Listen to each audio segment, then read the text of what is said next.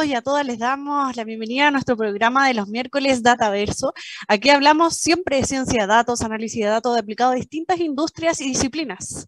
Hoy contamos con la presencia de Hernán Orellana, quien es ingeniero civil y electrónico de la Universidad Técnica Federico Santa María y su pasión motor se ha inspirado en los últimos 35 años de profesión con la innovación y sustentabilidad. Ha sido gerente general de Microsoft, también trabajó en IBM Chile, Latinoamérica, Estados Unidos y también ha sido académico de eh, la Universidad Andrés Bello para luego ser director ejecutivo del Centro de Telefónica. Ha tenido distintos roles de liderazgo en diferentes industrias, siempre llevado por el área de la sustentabilidad. Ha sido parte del miembro del Comité de Emprendimiento de Corfo y miembro del Círculo de Innovación ICARE. Le damos la bienvenida a nuestro gran eh, invitado, Bernardo Orellana. Y hablaremos hoy eh, acerca de la transformación digital en diferentes industrias. Y les recordamos eh, continuar en nuestra señal para la ronda de preguntas que le vamos a hacer tanto en el primer bloque como en el segundo. Y seguir en nuestras redes de Instagram, Twitter, Facebook, LinkedIn, en Divox Radio. Y Ingeniería UDD-bajo en Instagram, Twitter, Ingeniería UDD, LinkedIn y TikTok. Los invitamos a seguir en contacto con nosotros. Ya vamos a hacer una serie de preguntas muy interesantes. Nos vemos en el siguiente bloque. ¿Quieres ser un protagonista?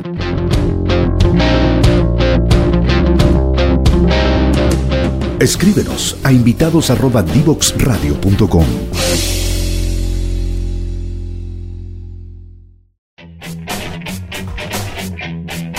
Divoxradio.com.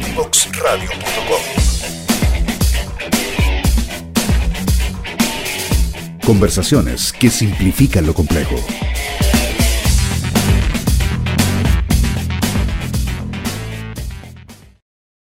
Ya estamos de vuelta a nuestro programa de los miércoles Dataverso en compañía de Hernán Orellana. Recién les comentamos un poco acerca de su gran trayectoria en la industria y sobre la transformación digital en las distintas empresas donde se ha desarrollado. Hernán, ¿cómo estás, Hernán? Hola, Constanza. Un gusto de estar con ustedes aquí en Dataverso. Eh, hablamos recién sobre tu gran trayectoria en distintas empresas de Telefónica, IBM, en Microsoft y todas estas con una gran conexión sobre la transformación digital. Em, cuéntanos cuál es el estado del avance en la transformación digital de las empresas chilenas a, tu juicio. Mira, em, he tratado de, recopilar información, no solamente lo que veo con las empresas con las cuales trabajo, sino que también con eh, información más amplia de, de industria. Y y mirando la, información que provee la, la, Cámara de Comercio Electrónico y el estudio de, de, madurez de transformación digital en Chile, se ve que estamos eh, en un eh, punto, yo diría, eh, de medianía de tabla, ¿ah? con un desarrollo medio en transformación digital, pero los promedios siempre engañan. ¿ah? Hay empresas que están más adelantadas, empresas que están más atrasadas, y tiene que ver con algunos de los temas que vamos a conversar hoy. Eh, pero en general te diría yo que estamos al debe en este tema, eh, como, como, no solamente como, como sector eh, privado, también como sector público. Nosotros lo vemos todos los días como ciudadanos cuando tenemos que interactuar con el Estado la verdad es que el Estado está bastante atrasado en, eh, en sus trámites digitales. Y, y bueno, eh, cuando uno mira la realidad internacional, no sé, pues la, y uno mira, por ejemplo, el ranking de las empresas más valiosas del mundo, las que son las más grandes por, por valorización eh, de sus acciones, eh, son, son solamente empresas tecnológicas. Está Microsoft, está Google, está Apple, está Amazon. Eh, Facebook viene un poquito más retrasado, pero, pero esas son las cuatro empresas más importantes del mundo. Y esto es un fenómeno que ya tiene 10 años. O sea, las empresas tecnológicas tomaron las posiciones que antes tenían General Electric, por ejemplo, y, están hace 10 años ahí. Entonces, esto de la, de la, de la ¿cómo se llama? economía del conocimiento y de la digitalización de, de la sociedad, diría yo, es un fenómeno que ya tiene algún tiempo. Entonces, es mirar con preocupación la data que, que muestran los estudios, digamos. En, este mismo programa hemos hablado eh, semana a semana sobre el uso de los datos en, las distintas industrias. Yo imagino que estos aspectos son influyentes en, lo que tú mencionas sobre la etapa que estamos en la transformación digital. Em, también, el, claro, la toma de decisiones en base a datos y eh, los negocios ágiles también que han permitido a las industrias estar en constante movimiento eh, con un mundo tan cambiante, con clientes, con necesidades nuevas a cada minuto. Eh, cuéntanos un poquito de eso, de, porque estamos en un periodo de constante cambio y, siempre estamos en una transición. Entonces, e, es, complejo como tener como la medida, una vara, cuando el, contexto siempre está en, cambio. Sí, eh, mira, cuando uno mira la, la disrupción tecnológica o la, la forma que ha tomado esta digitalización de la sociedad, uno se encuentra con que hay cinco tecnologías clave, ¿eh? que parte con la Internet, sigue con las redes sociales, eh, eh, la telefonía móvil, y se mueve a la nube y a la analítica de datos, que son, diría yo, las cinco tecnologías claves de la transformación que una empresa, un gobierno, un sector no puede no tener, no puede dejar de implementar. ¿ya? Entonces, cuando uno ve estos rankings de madurez digital y dice, estamos en la medianía de la tabla, eh, la verdad es que la mayor cantidad de empresas, organizaciones, para no hablar, solamente hablar del sector privado, han implementado las tres primeras. ¿ya? O sea, tienen internet, tienen un sitio de comercio electrónico, tienen eh, redes sociales con las cuales conectarse con sus clientes, con sus usuarios. Eh, tienen eh, eh, algún grado de penetración en la nube, eh, y diría que eso no supera el, el 30%, mirando los promedios de nuevo. Incluso cuando uno ve las grandes empresas, muchas de ellas dicen que están en la nube, pero tienen solo parte de sus activos tecnológicos en la nube y todavía tienen mucho on-premise, todavía tienen mucho equipamiento en sus propios data centers. Eh, y la analítica de datos, que es como la quinta columna vertebral de la digitalización, por así decirlo, está bastante menos penetrada. ¿ah? Y hay un montón de factores que influyen en, en, eso, pero yo diría que el más importante tiene que ver con la contratación de personas idóneas que entiendan de analítica de datos, que puedan diseñar, construir una arquitectura de datos y después llevarla al negocio, eh, y también con la formación inicial o formación terciaria de los profesionales, eh, nuevos profesionales, que en general no tienen formaciones en analítica de datos, entonces tampoco saben ellos bien cómo usar los datos. Eh, se quedaron, muchos se quedaron en el Excel y, y, y en lo más avanzado que uno escucha hablar son los tableros de mando, los dashboards, pero eso siempre mirando la analítica de datos por el espejo retrovisor y no, y no por, la, por el parabrisas. respecto de lo que habla, em, en la Universidad del Desarrollo, haciendo guiño eh, eh, con el tema, se está desarrollando una carrera nueva que es Informática e Innovación Tecnológica. eh, ingeniería civil, que justamente eh, la idea es abordar estas temáticas para las nuevas generaciones y tener como eje central el uso de los datos en la toma de decisiones. Así es, así es. Y llevando a otro tema, em, yo creo que los datos, sobre todo en el conocimiento de los clientes, las redes sociales han sido como tema principal para la utilización de crear perfiles Em, el uso de algoritmos también eh, para llegar al cliente perfecto o conocer al cliente. Eh, han, mostrado también algunos cambios en la industria en el sentido de que en medida que se conoce más al cliente, eh, ya, ya, no es la empresa que pone su idea y esta es la que se tiene que seguir, sino que es el cliente el cual muestra una necesidad a través de estos señales de algoritmo etcétera. Em, cuéntanos un poco cómo esos cambios de paradigma eh, a raíz de la transformación digital en, el mercado. Sí, mira, en las organizaciones que han adoptado el analytics eh, como, como una forma de trabajo, em, se nota inmediatamente la diferencia, porque en la medida que tú empiezas a hacer predicciones eh, empiezas a usar algoritmos para predecir el comportamiento futuro de tus clientes, tú uh, has avanzado en términos de madurez y de conocimiento del cliente mucho más que la mayoría. ¿ya? Y empiezas a, darte cuenta de que ese predictibilidad, eh, esa capacidad de hacer pronóstico, permite eh, sorprender al cliente, adelantarse a sus requerimientos. Yo lo llamo la experiencia Spotify, ¿no? ¿Ah? Que, Spotify siempre te sorprende con, con alguna música nueva, con alguna oferta musical, con tu mix diario o con tu mix de la, de, la semana. Eh, son, son cosas que la gente hoy día se está acostumbrando a recibir de su, de su, de su proveedores, de, su, eh, eh, de las empresas que le, le proveen sus su servicios. Entonces, eh, en la medida que tú no estés ahí y que no tengas esa misma capacidad, empiezas a perder a ese cliente porque la experiencia de ese cliente en otra compañía, con otro servicio que puede ser muy parecido al tuyo, tiene este adicional que es el factor sorpresa, ¿no?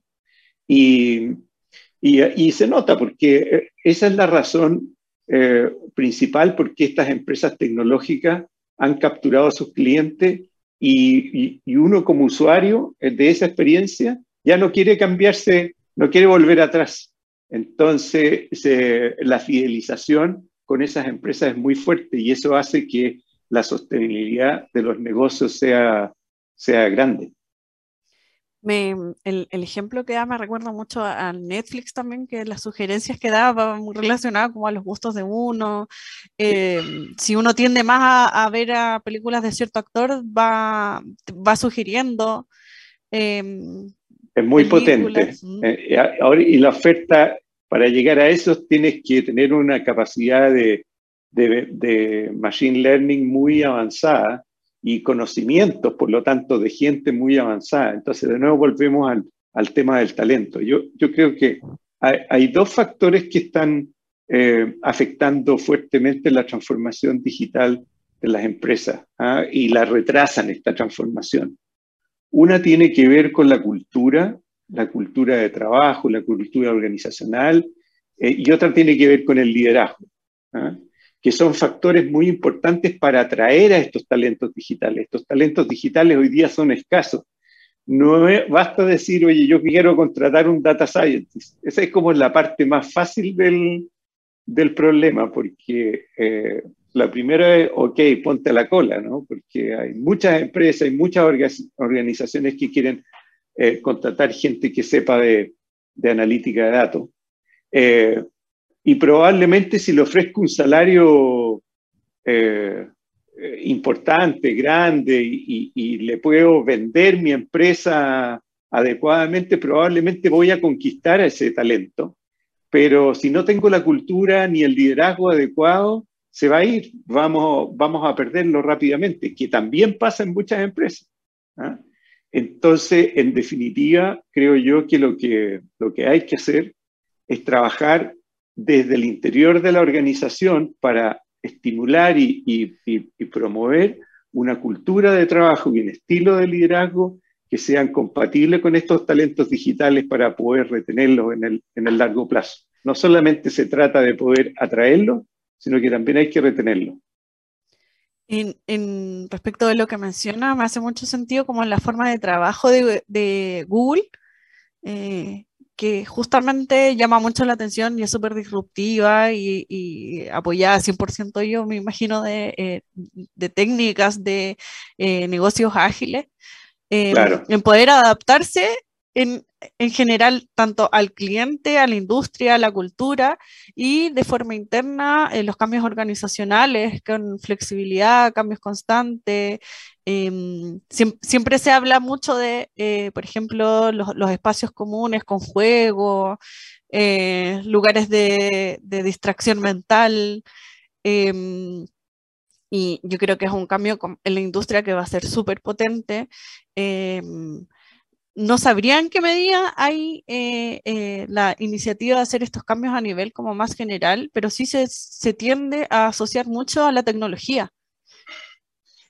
Claro, eh, yo, mira, en, primer lugar me recuerda haber estado en, en los headquarters de Google hace como 20 años atrás, por ahí el 2000, no, en realidad no hace como 20 años atrás, hace como del 2010, por ahí, hace 12, 12 años atrás, y, ellos ya tenían incorporadas estas formas de trabajo en su, en su, en sus oficinas, en sus equipos de trabajo. Entonces, no es algo que recién esté pasando, es algo que ya tiene bastante historia y bastante conocimiento.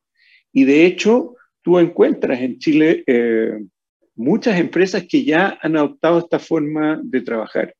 Esta, esta nueva cultura de trabajo se basa básicamente en, dos pilares. Uno, en los métodos de trabajo ágil, o sea, trabajar con, eh, con herramientas que te permitan ir cambiando eh, rápidamente de dirección de trabajo respondiendo a las necesidades de los clientes. O sea, una forma de trabajo que es muy compatible con una cultura centrada en el cliente.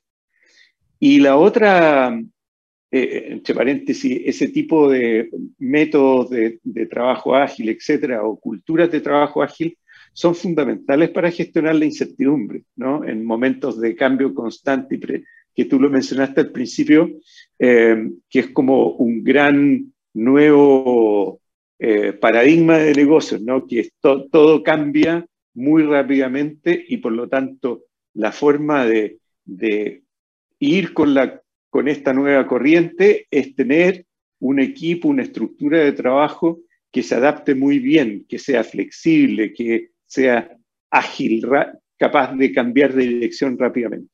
Y agrego otro paréntesis. Eh, perdón por interrumpir, pero agrego otro paréntesis que se fue muy notorio, sobre todo en pandemia, que la, que la empresas que fueron, eh, tendieron más a la flexibilidad eh, eh, y ser más ágiles en, adaptarse a, los cambios, fueron las que les fue mejor, tuvieron más rendimiento, las que sacaron más provecho.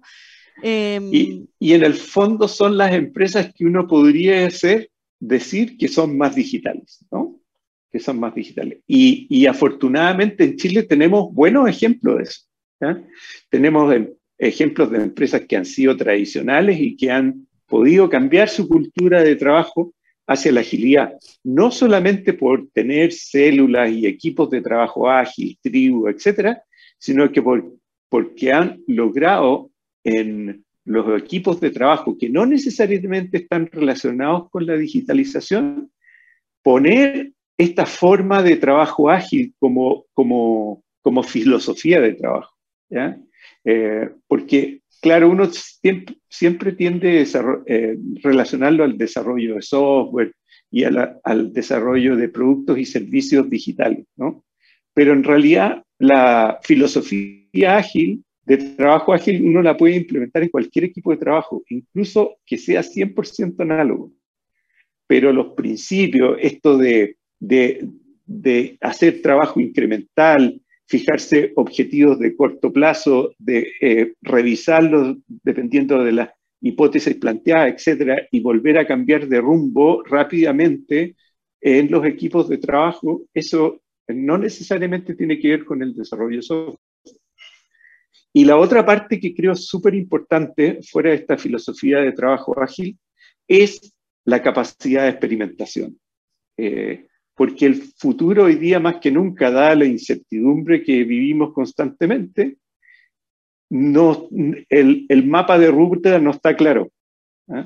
para nadie. Mm. Eh, de hecho, uno es difícil predecir lo que va a pasar, no sé, por el próximo año. ¿Qué, va a pasar con la economía? ¿Qué va a pasar con, con, la situación social? ¿Qué va a pasar? No sé, uno empieza a mirar distintos ámbitos del, del quehacer del día a día y se da cuenta que no tiene ninguna capacidad de predecir. Entonces, la forma en la cual estas empresas que están más focalizadas en el cliente, que están más orientadas a adelantarse a, los requerimientos de los clientes, como yo digo, mirar el negocio más por el parabrisas que por el espejo retrovisor, utilizan mucho la experimentación, utilizan mucho el planteo de hipótesis y la comprobación con, un, con una prueba, con un test de mercado, con un grupo pequeño de clientes, con una muestra, etcétera, validar las hipótesis de trabajo, eh, hipótesis A, hipótesis B, etcétera. Eh, eso es un músculo y una capacidad de trabajo que las organizaciones van desarrollando y, eso les permite, ¿no es cierto?, hacer eh, muy patente este, esta, esta eh, máxima que, que, se escucha cada día más frecuente, que es más data, menos guata, ¿no? O sea, usar más datos para la toma de decisiones y no eh, descansar sobre el criterio experto, ¿no? Porque el criterio experto es cada vez menos experto. ¿ah? Eh, esta, esta, capacidad que dan los años de conocimiento de una determinada industria y mercado de, de que el criterio experto y el juicio experto puede predecir mejor el futuro.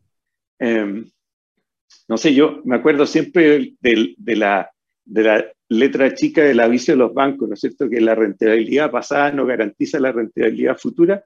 Bueno, aquí se da muchísimo eso, digamos y por lo tanto la experimentación junto con la agilidad, creo que yo, que demarcan, eh, definen esta cultura orientada en el, flexible, orientada en el cliente, que esperamos que todas las organizaciones eh, eh, miren y opten. Hernán, antes de seguir con la conversación en el segundo bloque, em, bueno, te doy las gracias por participar eh, vamos a seguir comentando para nuestros auditores el segundo bloque. Vamos a plantear un poco de temas más relacionados con educación. los invito a seguir en nuestra radio Divox Radio, en nuestras redes sociales, a comentar y a compartir nuestro programa. Vamos a una breve pausa y ya volvemos. Divoxradio.com Codiseñando el futuro.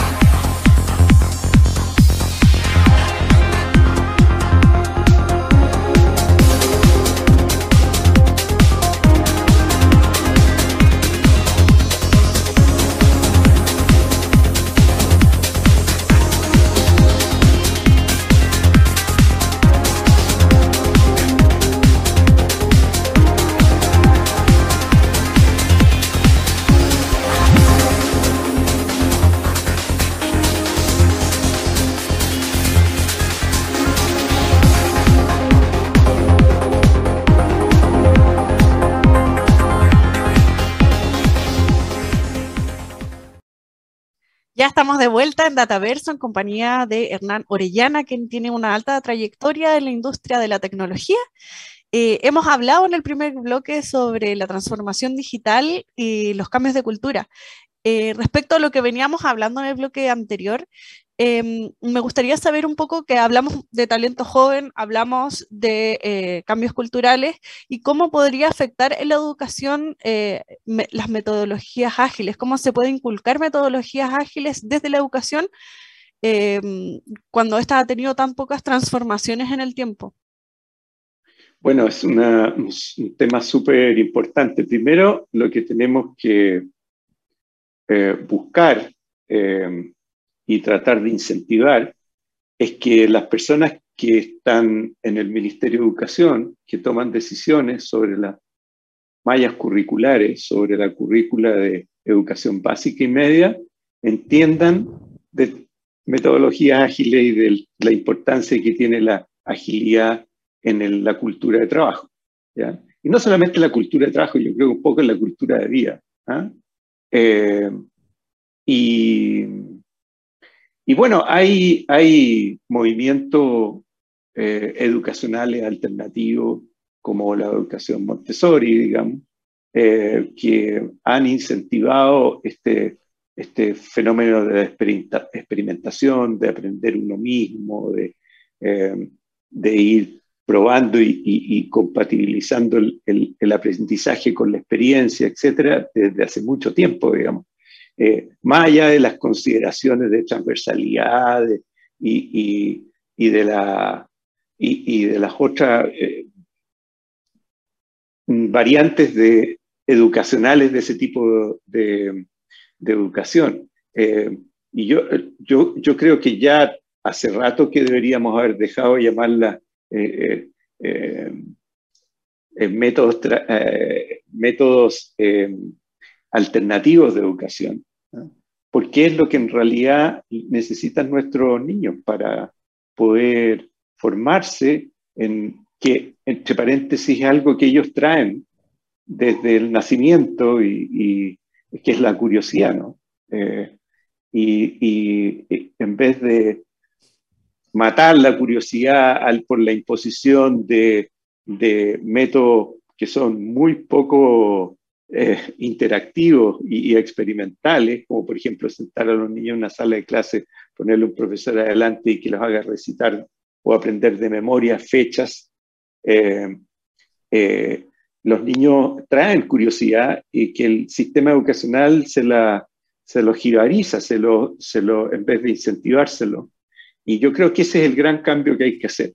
Mm. Pero más allá de ese cambio, creo que también a nivel de educación terciaria, eh, las universidades, los institutos profesionales, tienen que actualizar sus mallas curriculares.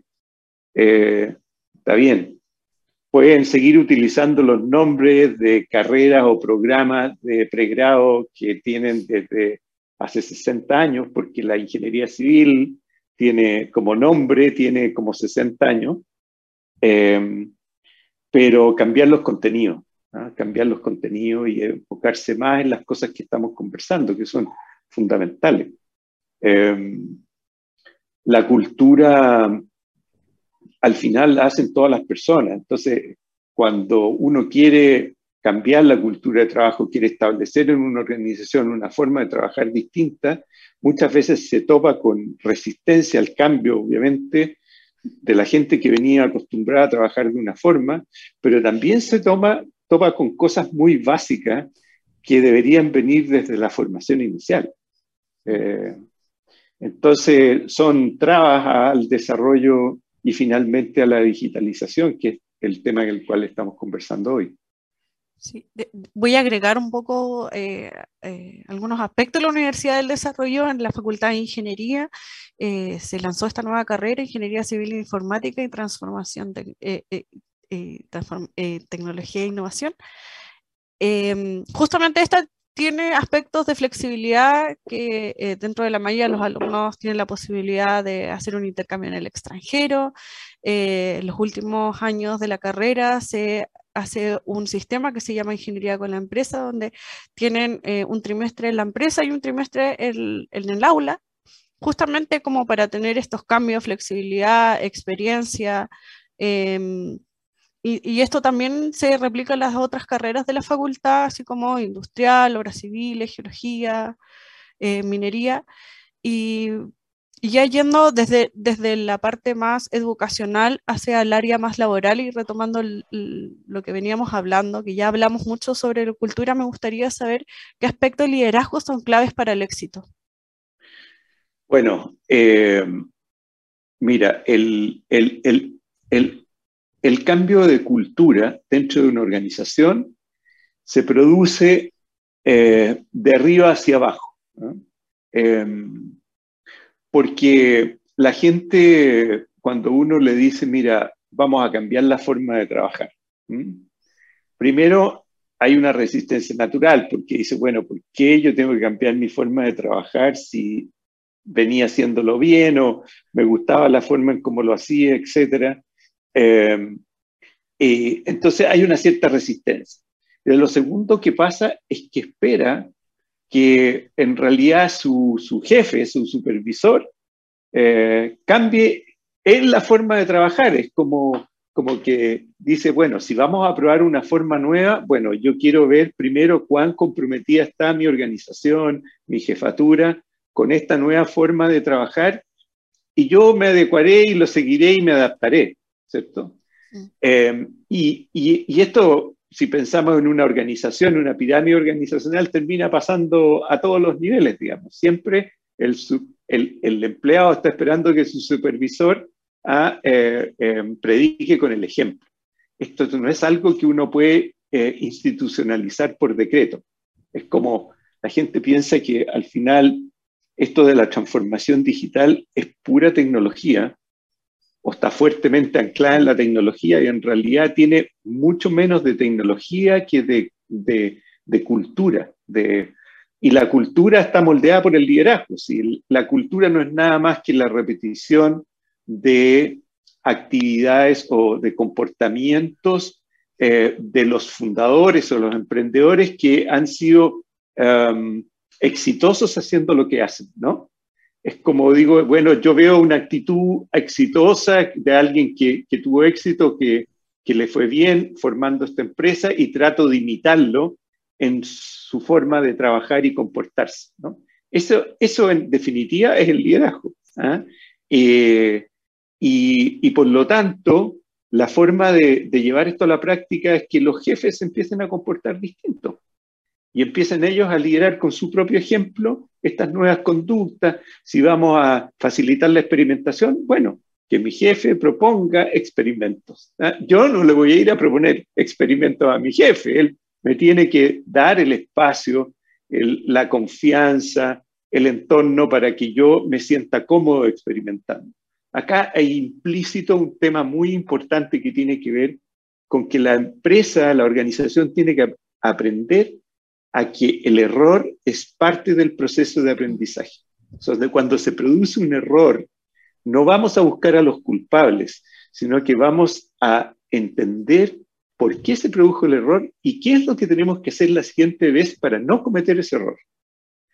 Y eso es un cambio cultural muy importante en nuestro país, sobre todo, porque las culturas de trabajo autoritaria eh, donde el liderazgo se impone por la posición y por, el, por el, eh, la cantidad de galones que tiene la persona y no lo que sabe, en, pasa que, las personas no se sienten con la libertad para, para eh, tomar iniciativa y hacer cosas que, que sus jefes no les han autorizado hacer o no les han permitido hacer.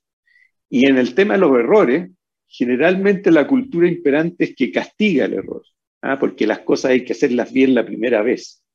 Y eso hace que esto de, de estimular, el, el, eh, de entender que el error es parte del aprendizaje, no la gente tiende a minimizar cuando en realidad debería ser parte natural de la forma de, de, de trabajar. Entonces, eh, la verdad es que los líderes son los primeros que tienen que cambiar y tienen que cambiar en la forma en cómo empoderan y habilitan a sus equipos de trabajo. O sea, lo que el talento nuevo, el talento joven, el talento digital están buscando en las organizaciones, esto que se llama el liderazgo inspirador y habilitador del cambio constante, ¿no? Eh, y, esto del liderazgo inspirador tiene que ver mucho con el propósito de la organización también. La gente quiere que su jefe no solamente, sus líderes no solamente eh, los acojan y los habiliten para, para desarrollar un ambiente de trabajo más propenso al aprendizaje, sino que también buscan que la organización tenga un propósito, que sus líderes tengan propósito, que estén conectados con, con la sociedad, que tengan un rol social, eh, que estimulen la diversidad, por ejemplo, la diversidad en las organizaciones, y estoy hablando de todo tipo de diversidades, no solamente de género, son muy importantes porque la innovación viene de la contrastación de opiniones, formas de ser, formas de pensar distintas, enriquecer el, el, la generación de, de, conocimiento para que en definitiva eh, el, nuevo, el nuevo conocimiento, el nuevo producto o servicio que yo pongo a disposición de mis clientes responda mejor a la, a la variedad a la diversidad que la organización y la empresa se encuentra con, en el mercado, ¿no?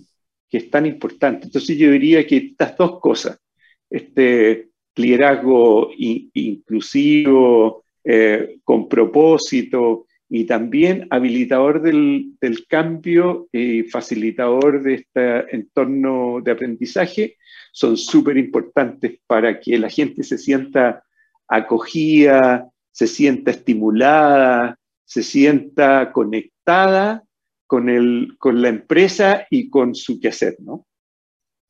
Ahí me, llamó mucho la atención, bueno, una, reflexión sobre la palabra conexión, que está muy asociada tanto a la tecnología, pero también como temas culturales, que yo creo que es como la palabra clave de toda la transformación digital, eh, justamente porque eh, tiene que ver conexión con la realidad, conexión con la persona que está al lado, conexión con el equipo, y también lo, lo podemos traspolar al área de la tecnología sobre eh, las conexiones del uso de datos, etcétera una pequeña reflexión.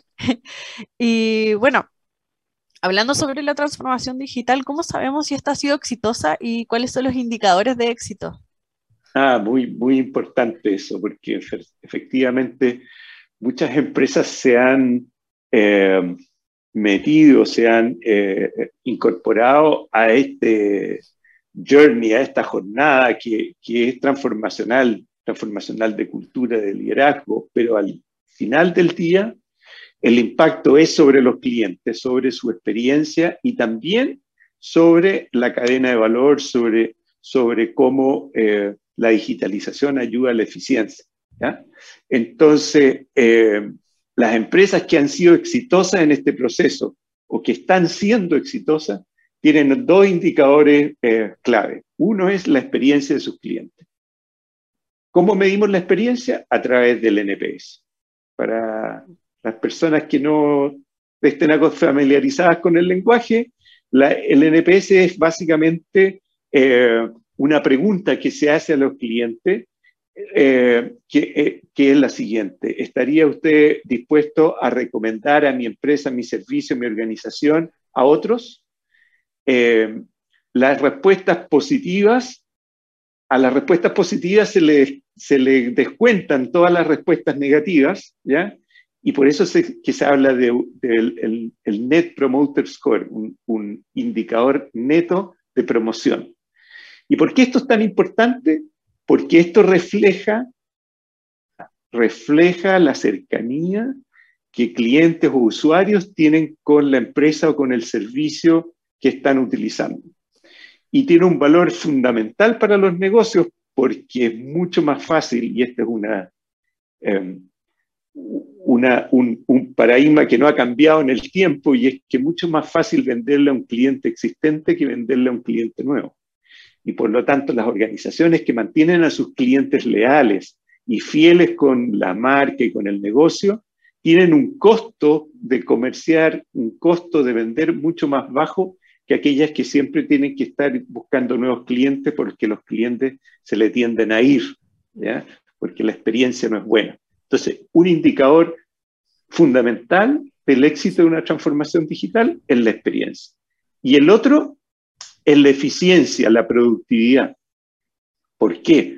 Porque para yo poder desarrollar esta experiencia que hablábamos antes de Spotify o de Netflix, que son eh, experiencias eh,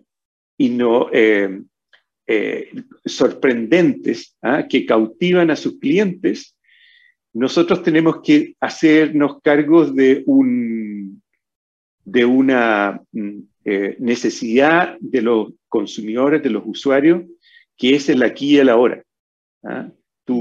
El, teléfono móvil, esta cosita que, nosotros no abandonamos en ningún momento, nos da el poder de tomar decisiones aquí y ahora sobre qué es lo que quiero hacer, qué es lo que quiero consumir, cómo quiero informarme, qué servicio público quiero acceder, etcétera, etcétera. Y lo quiero aquí y lo quiero ahora. Y para producir esa magia del aquí y el ahora, yo tengo que ser capaz de tener toda mi cadena de valor, todos mis procesos, de negocio digitalizado, porque si no, no soy capaz de cumplir el ahora. Un sitio de e-commerce, ¿ya? Donde uno ve solamente la máscara, pero todos los sistemas detrás, logísticos, de, de, eh, de, de manejo de gestión de insumos y recursos, y todo eso se hace a mano, y hay un ejército de personas detrás de esta máscara eh, digital, eh, el usuario se da cuenta. ¿Por qué? Porque el pedido, se demora, el, pedido se demora en llegar, la orden de confirmación del pedido se demora en llegar, no hay una respuesta inmediata si yo quiero saber en qué situación está mi pedido, etcétera, etcétera. La gente que, que compra a través del comercio electrónico eh, quiere tener una experiencia tipo Amazon. Yo creo que desde el punto de vista de foco en el cliente y en la experiencia de los clientes, la experiencia de Amazon es inigualable. O sea, eh, es difícil competir contra eso. Y para que se produzca eso, eh, esa emoción o sensación de parte del consumidor, el cliente, eh, la empresa tiene que haber hecho un trabajo muy profundo para hacer que todo su proceso de, back office, su proceso de, negocio sea ágil, sea eficiente, sea rápido. Y solamente se consigue eso a través de la digitalización. Entonces, experiencia de cliente medida a través de NPS y eh, eficiencia, productividad medida a través de justamente el, el, el, costo o el gasto que yo hago para, para producir o generar mi servicio son los indicadores claves para tener éxito en este proceso transformacional. Em, hemos hablado bastante sobre el uso de la tecnología, los cambios culturales, liderazgo. Eh, Hernán, te doy las gracias por participar hoy. Eh, un gusto haberte conocido. Hernán tiene gran trayectoria en el mundo de la tecnología, transformación digital, incluso en la educación. Hablamos un poco de esto en el segundo bloque. Em, invito a todos nuestros seguidores a continuar viendo nuestro programa de los miércoles Dataverso y le damos las gracias a Hernán por haber eh, asistido hoy a esta grata conversación. Encantado, siempre disponible para seguir conversando sobre estos temas. Un gusto, muchas gracias por haber participado. Vamos a una breve pausa y ya volvemos. Conversaciones de protagonistas. Divoxradio.com.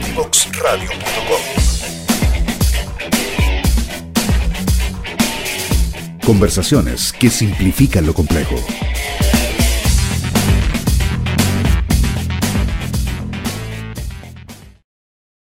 Ya estamos de vuelta, estuvimos una grata conversación con nuestro invitado Hernán Orellana, que tiene una alta trayectoria en el mundo de la tecnología, la transformación digital, con experiencia en relevantes empresas que, lideran la industria tanto de la telefonía como Microsoft, Telefónica, Em, hablamos sobre eh, la transformación digital y la relevancia que tienen los cambios culturales en, este sentido.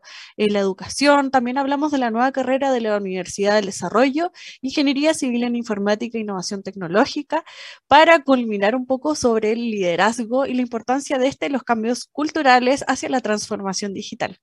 Los invitamos a seguir conectados en Divox Radio, en nuestras distintas redes sociales como Facebook, Instagram, Twitter.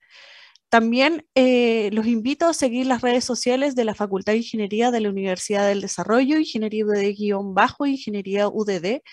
Y eh, los invito también a seguir en sintonía a nuestro eh, programa Dataverso todos los miércoles. Nos vemos el próximo miércoles. Saludos.